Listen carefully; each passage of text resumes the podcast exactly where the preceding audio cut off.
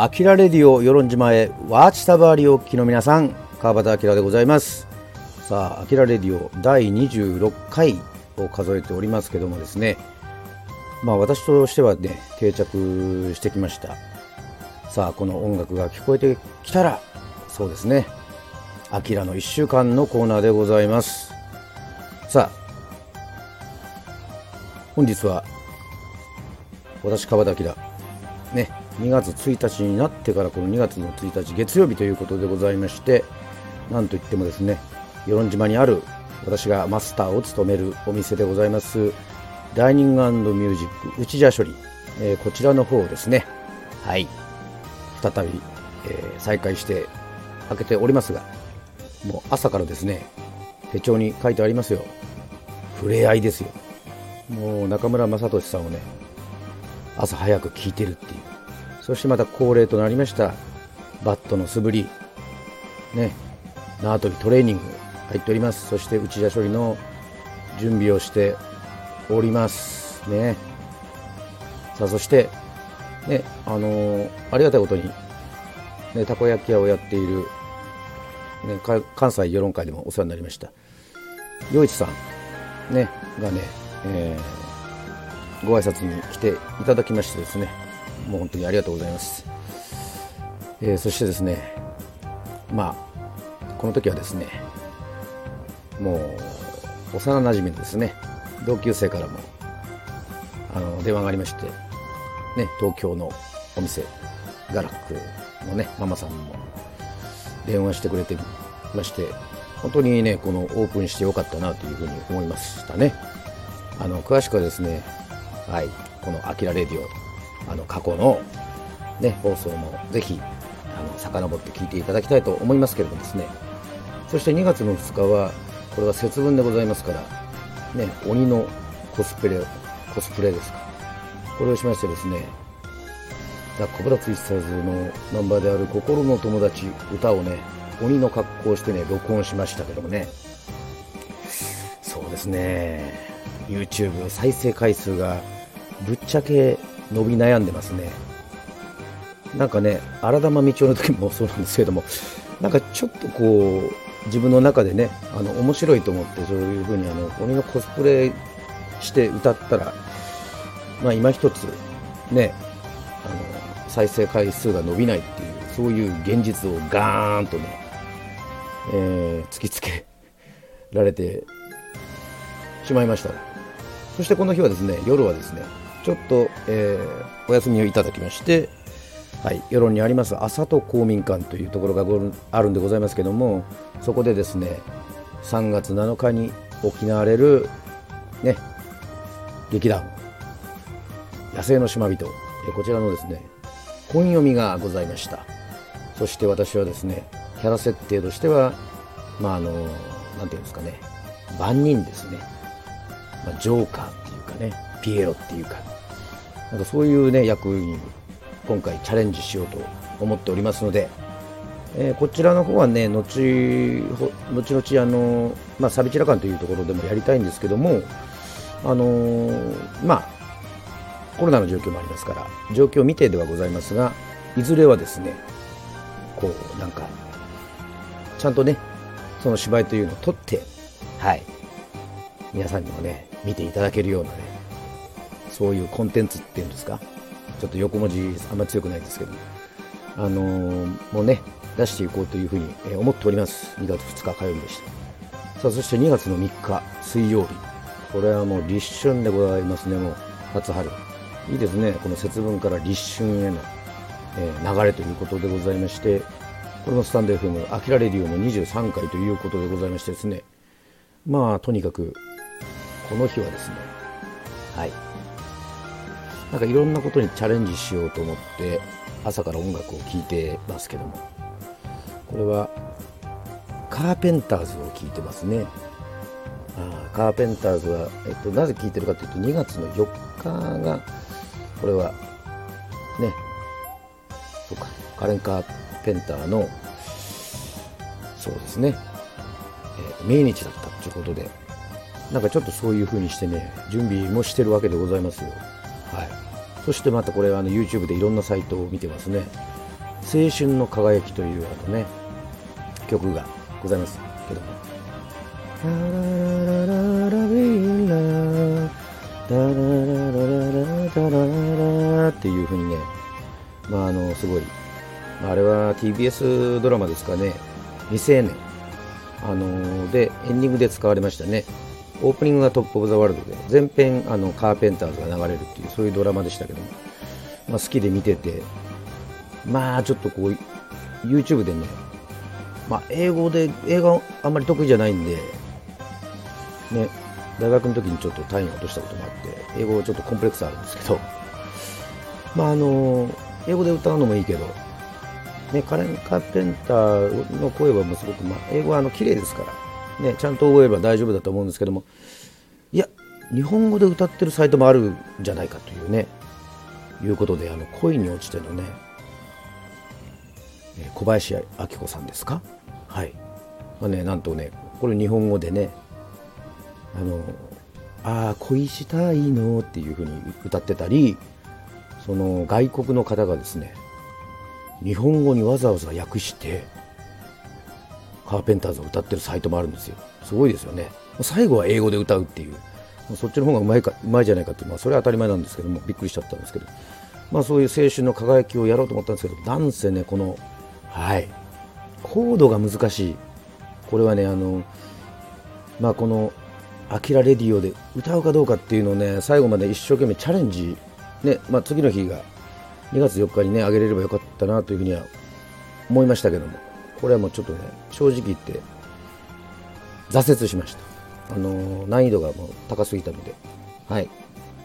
そしてあの2月4日でございます、まあ、これは言いましたけどもカレンカ・カーペンターねカーペンターズですけども。まああの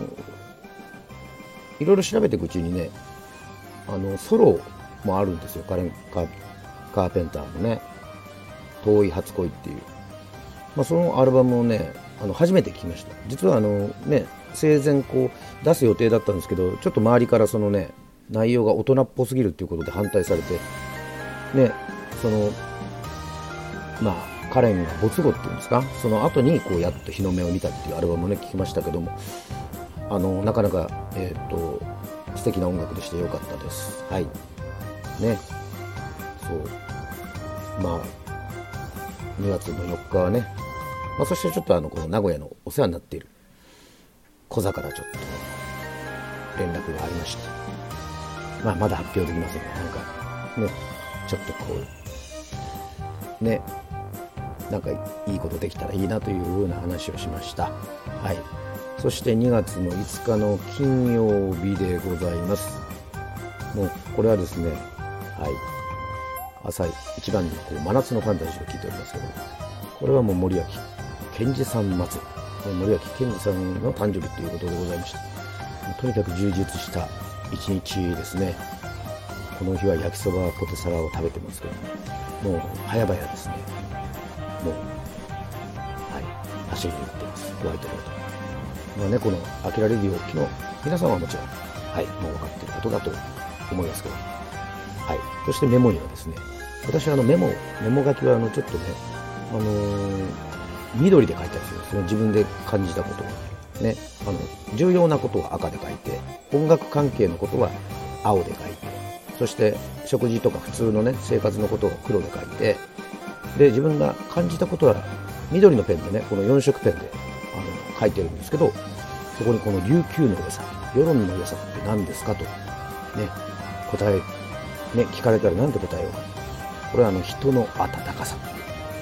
書いておりますけどそしてかっこビギンって書いてますけどね。これビギンが出たのかな？はい。そういうこうこの人の温かさがね伝わるようなねそういうこう音楽がやっぱりねできたらいいなというふうにやっぱ思いますよね。それはね。はい。そして2月の6日ですが土曜日。はい。もうこの日はですねもうガンズローゼス祭りですよ。テンション高くて、すぐそれを聞いて、アルバムを丸々聴いてから、ライブ版を聴いてから、あの、与野町役場の方にね、キックボード行ってますね。キックボード。ね。